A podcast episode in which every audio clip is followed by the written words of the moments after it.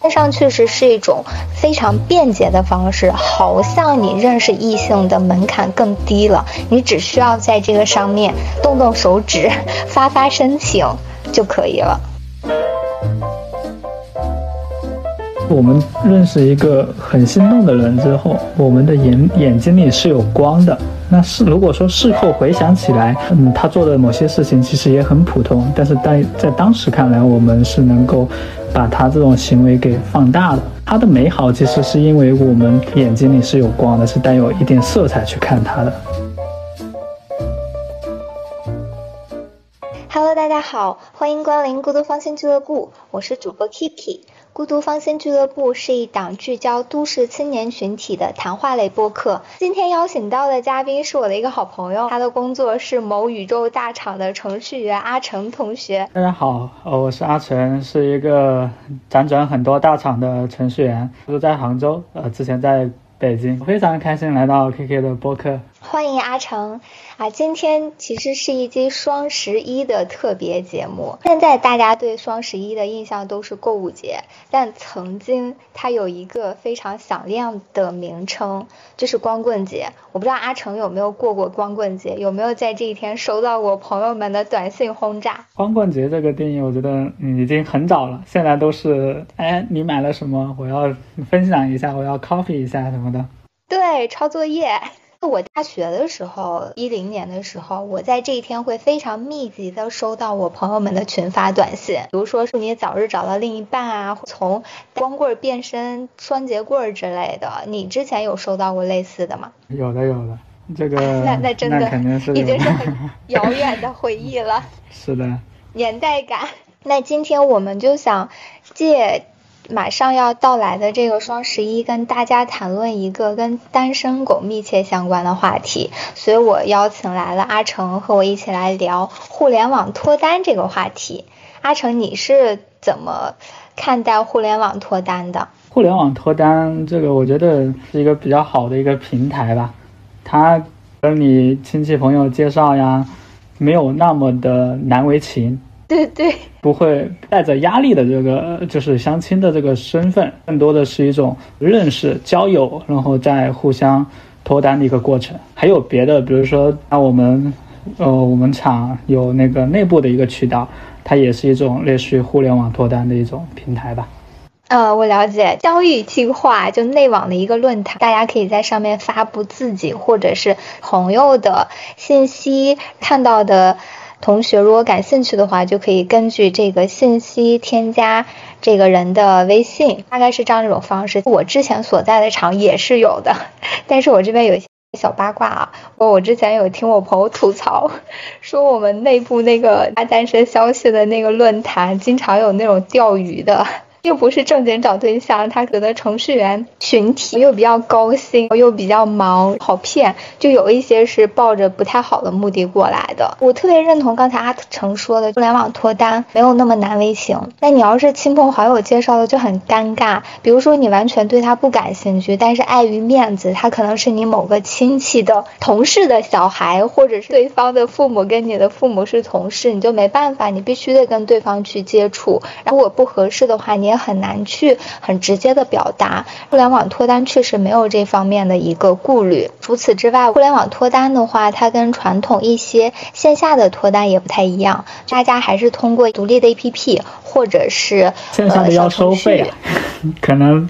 费用很高，一般人是不愿意在这种事情上去花较多的钱的。嗯，免费，你总结的特别好。线上第一个就是不会难为情，没有什么心理上的门槛。第二个就是免费，确实绝大部分是免费的。如果说你想要所谓的什么高端红娘的话，也是要收费。我有去问过我身边的朋友，他们有的真的是花过这个钱的。他说体验并不比免费的要好。红娘给你推的一些人，其实也是有水分的。我这个朋友为什么会发花这个钱呢？完全不是他自己想要花，因为还蛮贵的。我印象中好像是半年的会员就将近一万，这是他妈妈，他妈妈给他花的，因为他妈妈太着急了。也确实给他推了一些人，但是也没有成的，也没有发展成恋爱关系。还有一点嘛，大家对互联网脱单的这个认知，还是会倾向于说，我就是通过这个平台是希望能够认识异性，然后去脱单的嘛。嗯，比如说某陌这种不太一样，就还是有一些情感的诉求的。那你有注册过一些？之前可能会了解一些内部的平台啊，或者互联网上的一些平台。当然也有为了这些博客去专门了解了一下，大多数平台都大同小异吧，大部分都是去填写自己的资料，提出自己的要求，他会每天推荐你一部分人群，呃，要求你是喜欢或者不喜欢这种。我大概知道你说的是哪一个了，我之前有注册过，就是准备这期播客之前我就有注册过，因为我是在。二零年的年底，就大概是两年前，我那段时间工作特别闲，我就在知乎搜如何脱单。呃，有两个小程序的一个广告，一个是叫某腾之恋，一个是二狗，就有去注册。然后刚开始我觉得使用体验还蛮好的，尤其是那个二狗平台，因为它是之前在腾讯的一个产品经理吧，还是什么职位的同学，他创建了，后来互联网用户的需求是吧？对他不仅是了解，而且他最初的用户都是互联网公司的。你看到他们的资料，然后包括他们那些说话方式，你会感觉和自己是有交集的。我在这个上面刷到过至少五个我生活中认识的朋友，我也非常了解他们，他们本身就是比较靠谱的人，所以我就会因为我靠谱的朋友用了这个平台，我就想当然的会觉得这个平台也是靠谱的。在这个使用的过程中，觉得大部分人还是蛮真诚的。就是从二零年年底和二一年上半年，我的使用体验是这样子的。但是二一年下半年从上面引申了。今年呢，我又为了准备这个播客，我又使用了一段时间。我的感觉就是跟以前完全不一样。它的用户扩大的非常多。那以前北上广深会比较多，而且大部分是互联网公司或者是金融之类。但是现在各行各业都有，比以前鱼龙。混杂很多，这个平台呢，它也通过多种方式也出圈过蛮多次。用户量变大了之后，你的体验真的会下降非常多。还有一个就是互联网产品进入到一定阶段，它可能会考虑一些商业化的元素吧，就比如说各种权益啊，超越干嘛干嘛的这种，我觉得这个。是很正常的，对于产品来说是很正常，它一定是要做用户增长的，比如说下沉市场之类的，它也要通过各种社区的一些内容的构建来提升它的用户的活跃度。从平台的角度来说，肯定是可以理解，但从用户的感受来说，那会有一些下降。我前面提到那两种脱单平台，它都是实名交友的小程序，你必须要实名认证，不仅是认证你的身份证，还要认证你的。学历和你的工作单位，所以它会相对靠谱一些。我印象中，传统的百合网和世纪佳缘，它是没有那么严格的实名认知的。面向的用户群体可能更广一点吧。这个我还是没有去体验过，毕竟比较穷。他们好像确实费用挺高的，而且他俩就已经是算是比较古早的这种互联网相亲平台了。人家还有专属红娘，好不好？脱单跟相亲，它还是有一些微妙的差异的。相亲它会更加的直接，就目的性更强一点吧。对，他会以结婚为目的，但脱单他就以交友为目的。如果认识了你能够发展为恋人，那当然更好；如果不能的话，也能够相对心平气和的接受。但相亲就是太直接了，完全没有那种见的悸动或者是什么相处的暧昧的那种感觉。是缘分这种东西也是有可能发生的，就是但是概率比较少嘛。大部分人去线下相亲的话。可能目的性比较强一点，再加上红娘从中间进行帮你去撮合，及时跟进进度，这个就变得有一定压力了。你就好像是被推着往前走，你在流程里面，他在 push 你。是的，因为他可能想尽快接单嘛，接单他就可以赚钱。整的夜长梦多，红娘也不愿意去服务那种流程特别长的用户。自己还观察了一下，就这些线上的脱单平台用户大概各有四种，一个就是稍微强相亲属性的，他们可能会刚开始是在类似百合和世纪这种平台的，在一些实名认证的小程序出来之后，他们也会。转移到这些平台，但是他们的目的还是非常明确的，就是希望来相亲。我对异异性的要求也是更加看重条件这一块的。第二类就是抱着认识新的朋友，如果能脱单，当然更好，相对放松的一种心态。第三类人呢，就是生活太无聊了。通过网络来养鱼，跟不同妹子聊天来打发时间。第四类的话，就能是希望能够有短暂的肉体关系，或者是说一夜情的这种，这每个平台都会有，只不过说人群它的所占比例大小的问题。这个还是得靠自己去争辩吧，看自己的诉求是在哪一块。对于年轻人来说，他可能更多是一个交友的一个平台，对，就是对脱单的诉求没有那么强烈。嗯，就扩大自己的交际圈。之前为什么会想要来注册这些小程序？就因为我生活中没有什么男生，然后有的一些男生，就比如说你和我们共同认识的别的几个朋友，那就都已经发展成哥们儿的这种。其他的也没有什么太多的渠道去认识新的朋友，工作节奏也比较快，也没有什么时间去认识。线上确实是一种非常便捷的方式，好像你认识异性的门槛更低了。你。只需要在这个上面动动手指，发发申请就可以了。你在使用这些脱单平台的时候，有没有遇到过一些比较奇葩的人或者是事？这个就是因为就线下见面的可能会比较少，但总结来看来来说的话，就是你看上的那绝对是别人看不上你，反正就是有一定的落差性。这么绝对吗？然后女生。你懂吧？这女生会对这种颜值啊、照片啊这种行为可能比较常见吧。男生可能会对身高啊、隐形的财富啊这些做一些比较虚虚假吧，就这些可能会常见一点。然后像网上这种非常物质、开门见山的这种，嗯，我觉得是比较少见。反正我目前没有见过。啊，你是觉得大家进行资料展示自己的时候，女生可以更加倾向于来展示自己的美貌，通过照片，有可能是一些滤镜或者是 P 过的照片来展示，然后男性呢，更多的展示自己的身高和社会地位、金钱这一块儿，线上平台可能会存在一定的资料的夸大，也能理解嘛，因为大部分都是展示自己比较好的一面嘛。有一些像网上段子的一些一些东西的话，一些场景的话，我觉得在现实生活中还是比较少见。可能我的就是线下交友的频次比较低，没有遇到过那种非常奇葩的人。大部分就是如果说相处的不是很愉快的话，可能就会立马删除啊什么之类的。呃，也能接受吧，就是毕竟大部分没有交集嘛。除了如果说没有好感的话，那之后也不会有交集了。那这种删除啊，这种我觉得也是 OK 能接受的。我肯定不太一样，我觉得不管通过什么渠道认识，不管你们的生活圈子有没有交集，还是要做到一些礼貌。我是不太会说，就是没有什么预兆的突然把一个人删除，我也不太能接受别人突然把我删除，就觉得这种行为还蛮奇怪的。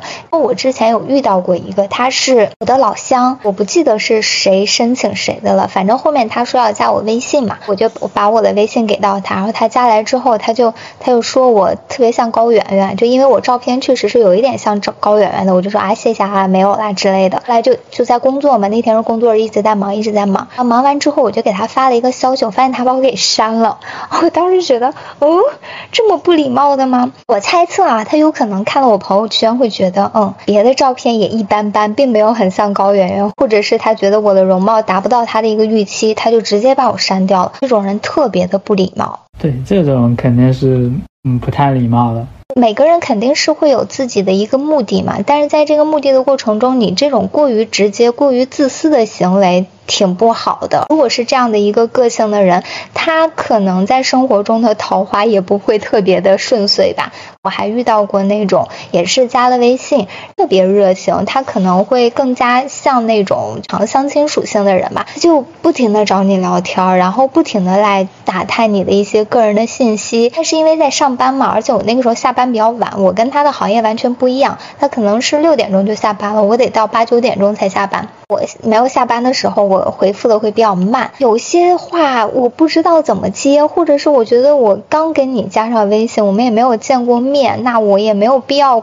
把过多的把我的个人信息透露给你嘛。有的时候会回复的比较慢，但我也有跟他讲，我说我刚下班或者怎么样，然后他就觉得我特别不真诚。然后有一次他就直接约我见面嘛，是一个工作日的晚上，约的地点是在他公司旁边，距离我还蛮远的，非常的没有诚意。而且那天我也是有事情的，我就跟他说，那我可能现在还不太方便见面。他就直接把我删掉了。这种我也不是特别能够理解他们的脑回路。我不知道是不是在他的想象当中，然后可能是这样考虑吧。因为互联网相亲嘛，它其实成本是比较低的。那其实他把你删了，可能也就删了，他并不会给自己带来什么损失。那传统的相相亲，他可能说，哎，看着这个就红娘介绍的，比如说。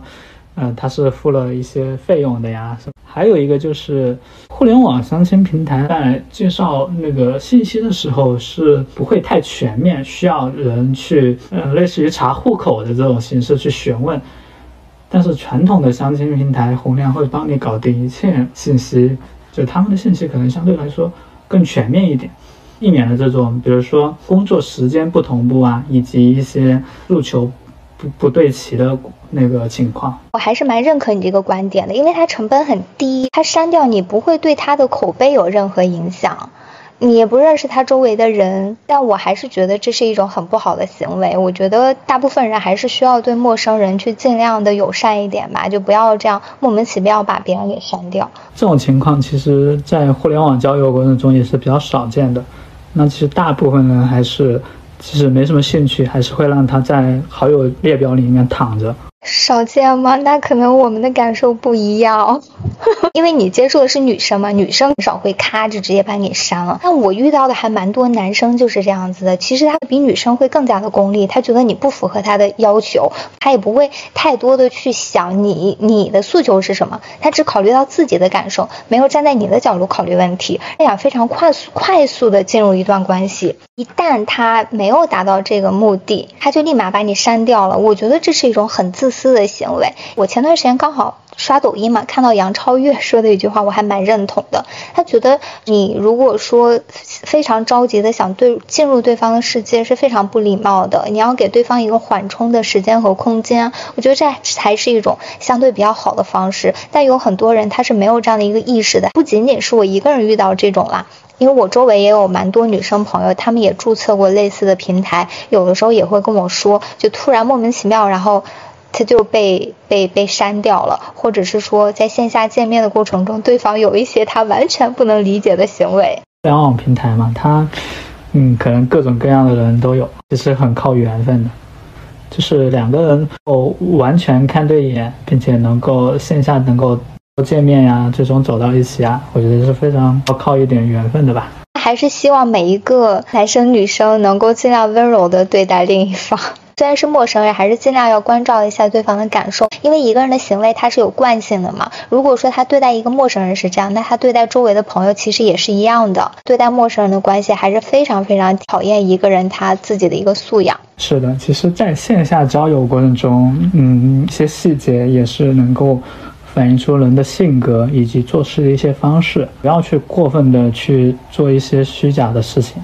那这个东西你在线下体验、慢慢的交流过程中，肯定是会被发现的。是的，是的。我上次给你有一次打电话的时候，有稍微聊到过这个。我我觉得你有一个观点，我还特别认同。你说两个人通过线上然后认识之后，还是挺需要契机的，需要一些契机，两个人才能敞开心扉。我很认同这一点，因为我的感受是，有些时候其实两个人他可能也挺合适的，也有可能去创造出一些火花，但是大家太忙了，他没有太多的时间去进行线下的约会，或者是说我们在线下的约会的时候太普通了，他没有那个契机能够让两个人敞开心扉，拉近距离。本质上还是因为大家的交际圈没有交集吧。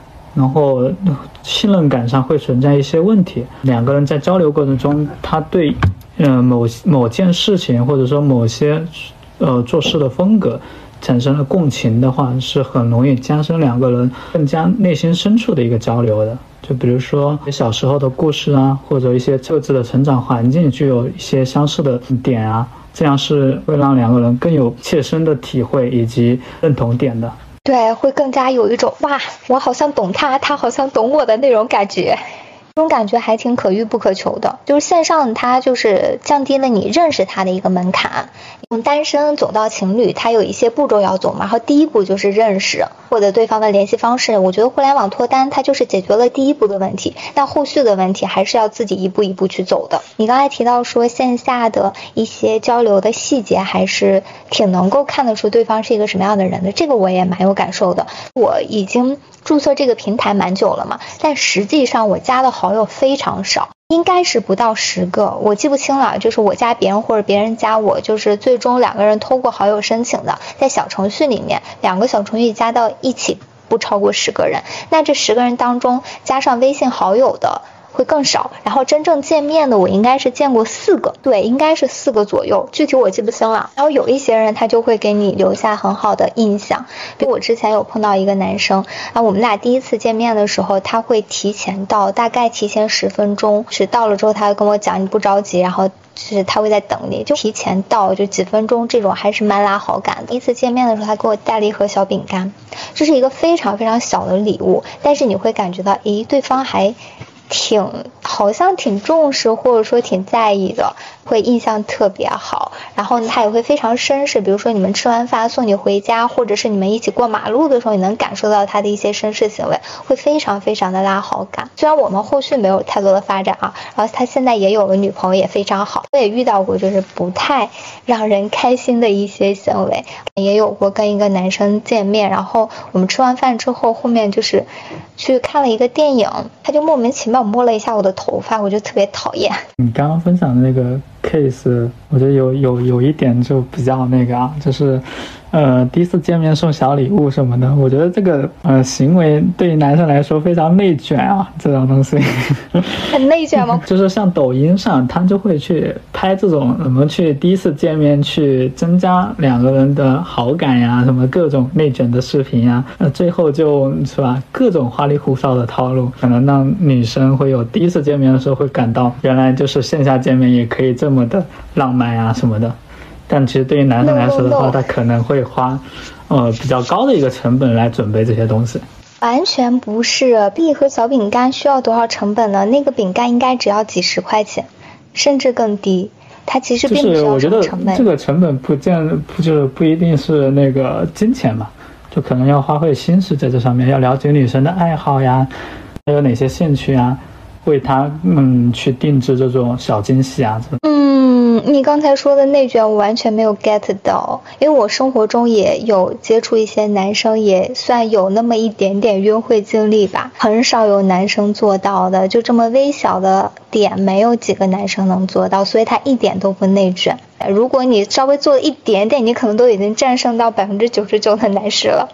而且女生她不会仅仅说因为你一个小礼物会对你产生好感，她还是有很多细节去加持的。你们第一次见面一起吃一个饭，然后你交流的过程，一些非常细微的肢体语言，或者是说你的语气表达、表情，你当天的一个穿着、你的精神状态，这些所有的都会汇总到一起嘛？我觉得它还是一个综合的，并不是说去学那些网络上的套路可以。实现的。那个套路仅仅是非常非常小的技巧，而且每个人做一样的套路，它出来的效果是完全不一样的。最根本的，比如说绅士这种行为，它是需要发自内心的对于约会对象、对于女性的一个尊重。这个其实是女生面对面非常容易接收到的信息。比如说一个男生，他可能并不是对这个女生印象很好，或者是说很想认识这个女生才做这些行为，他仅仅是自己比较有经验，他知道哪种方式会讨女生欢心，啊，他出于这样的一种出发点去做的话。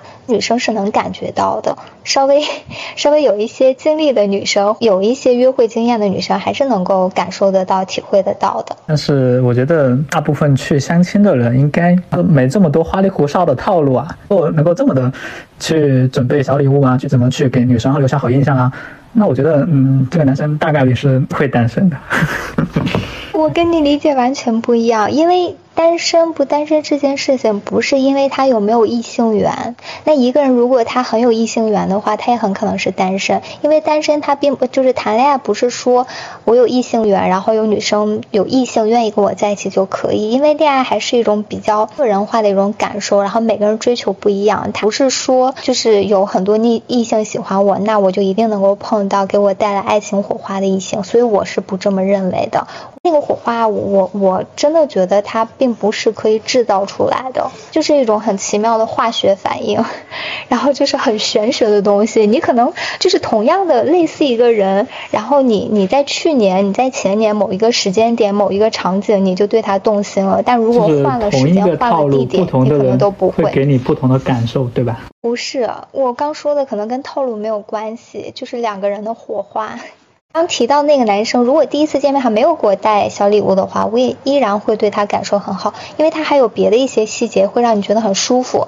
但这仅仅是我对他的感受。如果换了一个女生，是别的一个女生，然后这个男生他做了同样的事情，也是同样一个人，他未必会有这种感受。可能每个女生或者说男生，他可能对呃另一半在意的点可能不一样，所以说他们在第一次见面的时候，可能注重的。这种行为也是不一样的。女生是很难说出来具体某一项行为会 会哪一点让我就是有一种 就是撞击到的感觉。你就是见他第一眼，诶，你就觉得好像有点感觉，好像有点害羞。你突然就会有一种那种感觉，就好像诶，好像有点有点对味了，不太好去描述的。还是很难得的一种感受吧。就虽然说你们可能后续没有什么发展了，或者是说，哎，你刚开始真的觉得印象很好，后来第二次、第三次见面之后，这种感受淡下去。但是只要他出现过，就是很珍贵的，因为你知道，工作以后他认识异性的渠道非常有限，而且你真的工作很多时候让你焦头烂额。你有时候晚上你还得想，我第二天的汇报 PPT，我要我要怎么去去跟老板进行汇报？你被工作占据了太多的时间跟精力。当然的，你拨给爱情的那个部分就减少了，就没办法，因为你始终最重要的是生存嘛。那工作就是最重要，它能够解决你生存的问题，那肯定爱情就会往后排。互联网人作息时间可能跟其他行业有很大的差异。互联网还有一个特点就是，人人都是段子手，就是如果说你抛出一个梗，那对方如果接不住。在二三线城市或者说传统行业的话，他完全可能没有听过，不知道你说啥。是的，对，就是感觉一个人在说话。是这样，是这样，是这样的。总体来说，上交友还是挺好的。我周围也有真的通过了这些平台找到男女朋友的。对于都市单身男女青年来说，可以去尝试这样的一个渠道。你在上面就是注册了一段时间之后，你还是。大部分时间能够分辨得出对方他是一个什么样的态度，然后你在小程序里面聊天，你聊个几个回合，也就知道对方大概是一个什么样的人了。举个例子啊，我之前有在小程序上遇到过一个男生，他约我见面嘛，他第一次约我见面，约我在哪里，你知道吗？就是在奥森。我就问他，我说你是住在奥森附近吗？他说是的，我就住在奥森旁边，我就没有去。就你能 get 到我那个点，我为什么不会去奥森跟他第一次见面吗？比较空旷是吧？野外是吗？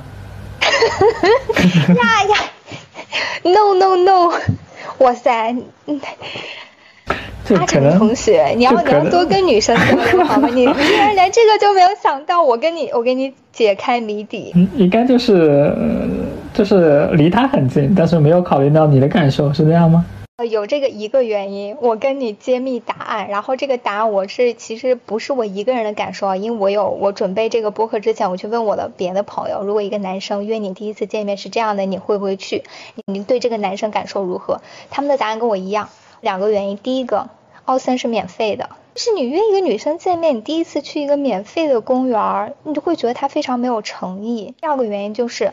奥森是在他家旁边，他没有考虑到我过去要多久，他只考虑到自己的一个便捷性。有道理。我跟你讲，就是女生为什么会在意免不免费这件事情，并不是我真的要跟听众朋友们、跟所有的大家说，就我看网上有些言论，就是说，哎呀，自己没有追到女生或者怎么样，就是因为。呃，什么自己没钱，或者说女生物质，完全不是这样。起码我周围所有的我的女性朋友都不是这个样子的。你花这个钱，比如说你只是请我去吃一顿很简单的饭，这个就是代表你一个诚意。而且女生她真的不会说每顿都让你出这个钱的。我之前比如说我有就是印象还不错的男生第一起吃饭，第一次其实我也会抢着去买单，当然他抢过我了嘛，我也没必要再继续跟他抢。那第二次就是我来请他，或者是说我会请他看电影，或者是喝一些。饮料吃一些别的小吃之类的，真的女生她不会说让你吃很大的亏的，但是男生一定要拿出自己的这种这种风度出来。get 到。你在你在线上平台有没有遇到过就是让你动心的女生？应该有吧，因为你其实有通过这个平台走入过一段关系，好像。嗯，对，但是各种原因吧，就没有走到一起。都是人生当中非常珍贵的体验，因为心动这件事情就已经是非常大的馈赠了，就已经是生活当中非常非常非常奢侈的感受了。我自己有遇到过，反正当时是我非常心动，甚至可以说是喜欢的一个男生。从我见到他第一眼开始，我就觉得哇，是是我的类型。也是线上认识的吗？对对对，就我主动加的他，也是我主动加的他微信。我们第一次见面。我就很开心。当时你吃饭的时候可能还没有什么特别深刻的感觉，那你俩分开之后，你就会觉得这是一次很棒的约会体验，就是你很开心，并不是因为你俩就有一个什么特别的呃约会，就是一起吃了一顿饭而已。中间会有一些小细节被自己给放大，后来仔细想想，它其实没有任何别的含义。哦，后面我我跟他微信聊天的过程中也能感觉到，可能对方是对我没有这种感受的。然后后来我又约他出来一次，然后两个人有聊。聊这个话题就其实是非常开诚布公的来聊这个话题，我也有表达我对他的感受，然后他也非常真诚的表达他对我的感受，都还蛮礼貌的吧，也算是给我的这种感受画了一个句号。真正对方当着你的面很委婉的拒绝你的时候，你还是非常非常失落的，还是会难过蛮久的。那是肯定的，因为已经是自己有所心动、有所付出的人，对吧？也没有所付出，认识时间很短暂，但确实心动，因为感觉这种事情是你控制不住的，你也很难说他到底是哪一点吸引了你，那就是莫名的你的目光就是会我曾经看到这么一段话呀，就是说我们认识一个很心动的人之后，我们的眼眼睛里是有光的。那是如果说事后回想起来，嗯，他做的某些事情其实也很普通，但是在在当时看来，我们是能够。把他这种行为给放大了，他的美好其实是因为我们眼睛里是有光的，是带有一点色彩去看他的。对我看到的那句话，可能跟你是同一句话。当你喜欢一个人的时候，他在你的眼里是发光的。你看着他，你觉得你像是望向了月亮、星辰，你觉得他的光照耀了你，让你非常的幸福，非常的开心。你对他投过去的目光，永远是那种非常欣赏的、非常愉悦的、崇拜的、甜蜜的。其实并不是他在发光，是陷入了爱情的你，你自己发的光照亮了他眼睛里有光，相信自己的珍贵，真的是这样的。有的这样的体验也挺好的，至少说让你感到感觉到了心动的感觉吧。对，就起码我不是心如死水，并不是一潭老井，就是我我对爱情还是有感受的，我还是活着的。虽然这种感受会让我痛苦，总好过于你每天都在为生活或者说为为工作而奔波。回头看，你会觉得这几年我除了头发变少了，然后肚子变大了，钱多了一点而已，我好像并没有什么特别的一些印记。我觉得人他活着。他的庸常的生活，就是为了生命当中的那几个闪光、心动的那些体验，他就是那些闪光的点。因为生活有所期待嘛，你的心情也会变得更加美好。即使说最后啊，不管最后结果怎么样，但是你在相处的呃这段时间里面，你是每天都想去见他的，你都会去想下班之后怎么跟他去交流啊，你想跟他一起去哪里玩呀？这种心情是，他能够带给你更多的美好吧？是，果然是有所经历的人。这这当然是爱情当中一些美好的瞬间，因为爱情它美好的不仅仅是相爱的瞬间嘛，它还有相逢那一刻的怦然心动，还有暧昧时候的辗转反侧。就是也感谢线上平台能够给我们带来去认识一个新的异性的机会，但我觉得线上平台也有很多。不是那么好的地方，线上渠道会制造出一种错觉，似乎好像你会永远有选择，因为你那个人是刷不完的。虽然每一天他给你推荐的人是有限，但他每天都会给你推，会有一种好像认识一个人很简单，好像脱单很简单这样一种错觉，但实际上真的不是。所以说，感觉还是要珍惜当下吧，避免在感情上的内耗。因为你重新去认识一个人，了解一个人，虽然平台是免费的，但是你的一些精力啊，你的时间呀是非常珍贵的。嗯，所以说，当我们遇到自己心动的人，还是要勇敢的去把握。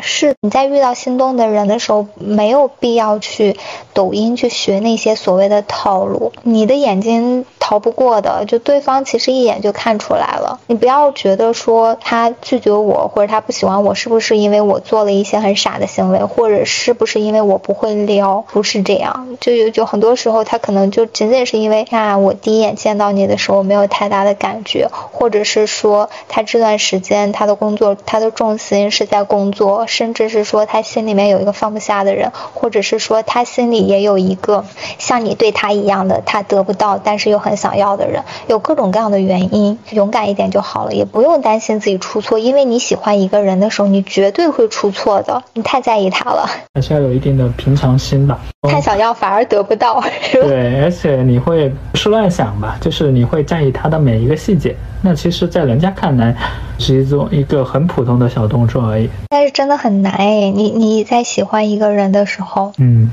不然怎么会有这么多的痴男怨女？人类就是这个样子，然后爱情就是很难解的谜。之所以吸引人，之所以是一个能够把你卷下去的一个漩涡，就在于它的这种复杂。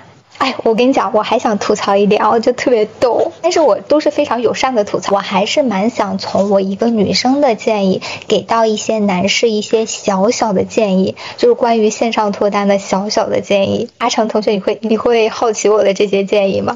还挺好奇的，因为从我的角度来上来看的话，这种理性的事情做多了啊，对于女生的一些小心思可能不是很了解。我的建 K K 的一些线上交流的一些建议，那我的建议非常的简单。第一点，线上的资料的照片，尤其是你头像，你的首页的第一张照片。真的，请各位男士朋友们一定要找一张就是能看得过去的照片吧。我相信很多男生肯定觉得自己放的第一张照片都是最帅的，但是真的有很多照片让我们女生无法理解。我给你举个例子，我曾经在这些平台上看到男生的头像，你知道是用什么来做的吗？呃，一寸免冠照是吧？是那种什么？身份证照片啊，身份证照片，你知道还？还有更奇葩的是什么吗？健康宝的照片，我都震惊了。可能人家是可能想剑走偏锋，让你去了解他，是吧？比较可爱的内心，或者说他有趣的人生，可能是。这个其实还算还好的，我我不太能理解为什么有一个男生他他的照片，嗯，就是过分裸露，而且露的是我非常不能理解的地方，就是他穿的一个篮球打篮球的裤子，然后他把一边一边的裤子给拎起来，然后拍的是他的。算是侧身，有点侧身，有点背影的感觉，就是他的半个半个屁股是露在外面的，我真的完全不能理解。希望大家不要发这种照片，观感太差了。嗯，我觉得真的就还是正常的会比较让更多人能够接受吧。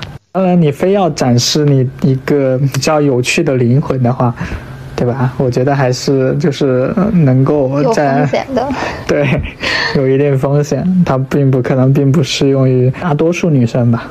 照片的话，如果你能够有那种去去拍摄的，比如说你工作上的一种形象照，比如说你在专门的摄影工作室拍的那种照片可能会更好，会给大家留下更好的印象。就这个是照片上的，但是阿成同学完全不存在这个问题，因为我有看到过你你的照片，真的都还很阳光，然后很帅气，觉得这个特别棒，就精神面貌特别好，然后照片也很帅。第二个建议就是希望大家不要。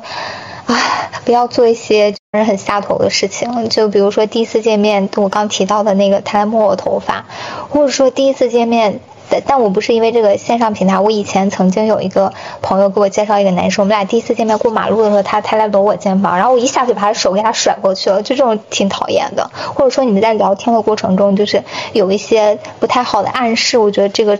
这个特别不好，就希望大家还是能够认真的、真诚的去寻找感情。就是你有什么样的初心，你才能够获得什么样的结果。嗯，然后其他的就是我们刚才提到的，希望男生女生们都可以遇到喜欢的人的时候勇敢一点，主动并不廉价。线上交友它只是众多认识人途径中的一种。对，就关键还是看一个有没有缘分吧。第二个就是是否去，就是自己的心态是否调整好了，去迎接一段就是缘分吧。好的，那我们今天的分享就到这里，非常非常感谢阿成同学来到我的播客，然后那我们下期再见吧。下期再见。